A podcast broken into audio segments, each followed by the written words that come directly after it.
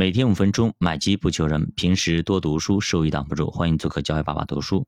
那今天咱们聊个话题，叫行情在绝望中爆发。其实从历史到现在，我们看了很多本书，也看了很多的历史。每一次的牛市的开启，都是在极端绝望中爆发的。也就大家都觉得已经没有指望了，这孩子可能就没救了啊，扶不起来的阿斗了。但是就是当大家都没有意识到的时候，突然牛市就来了。那到底怎么回事？那么咱们把时间拉回到两千零五年啊，哎，这一年绝对是中国股市非常非常重要的转折之年啊，在解决国有持股的问题上啊，取得了突破性的进展，股权分置、制度创新、金融创新等等等等，效果非常显著。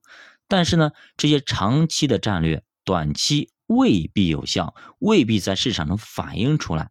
市场对于一些长期的利好，习惯性的不鸟它啊，习惯性的视而不见，不鸟它，反而呢，在股改、汇改以及呢中小板股之后啊，创出了九百九十八点的新低。你想看，利好不反映利好，一直在创新低，国家一直在改革、改革、改革，但是这么多利好，股市视而不见，基本上以下跌。回应这些利好，所以整体市场上是哀鸿遍野啊，简直就是骂声一片啊！就是该涨了，为啥不涨呀？股民骂骂咧咧都走了，对吧？悲观程度远超现在，远超于现在。你说现在大家很悲观，是确实很悲观，但是那个时候比现在悲观多了多了，多得多。甚至股市要推倒重来了，你现在就跌到九百九十八点了，你直接就清盘再来吧。对吧？当时大家都这么想的，所以没人敢碰它。那么当时所有人都认为中国股市已经玩完了啊，扶不起来了。但是这些人绝对想不到，仅仅两年之后啊，上证指数啊涨了六倍。两千零五年的初期啊，其实政策就一直在释放着一些利好的信号，甚至印花税都下调了，也加大了保险公司入市的比例。市场也迎来了一波短暂的反弹，这里要划重点了，大家一定要记住啊！刚刚记住一句话没有？叫加大了保险公司入市的比例，什么概念？大家好好的去今天两会好好去看啊，内容里面有没有这个保险公司又出现了？一定要记住，这是长期资金啊，这个买起来可是蹭蹭蹭往上买的啊！大家好好去看一看有没有相关的规定，如果有，那么你想想后面会怎么样？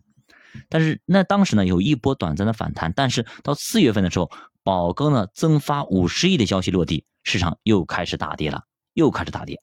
六月六号跌破千点大关，这个时候股权分置改革启动，股改和汇改同时进行，三一重工的方案获得通过，成为市场上第一个全流通的上市公司。当时给这批股票都加了一个大写的 G 作为开头。但是市场很不认可，很不买单，三一重工股价因此跌去百分之三十啊，股市也继续下跌。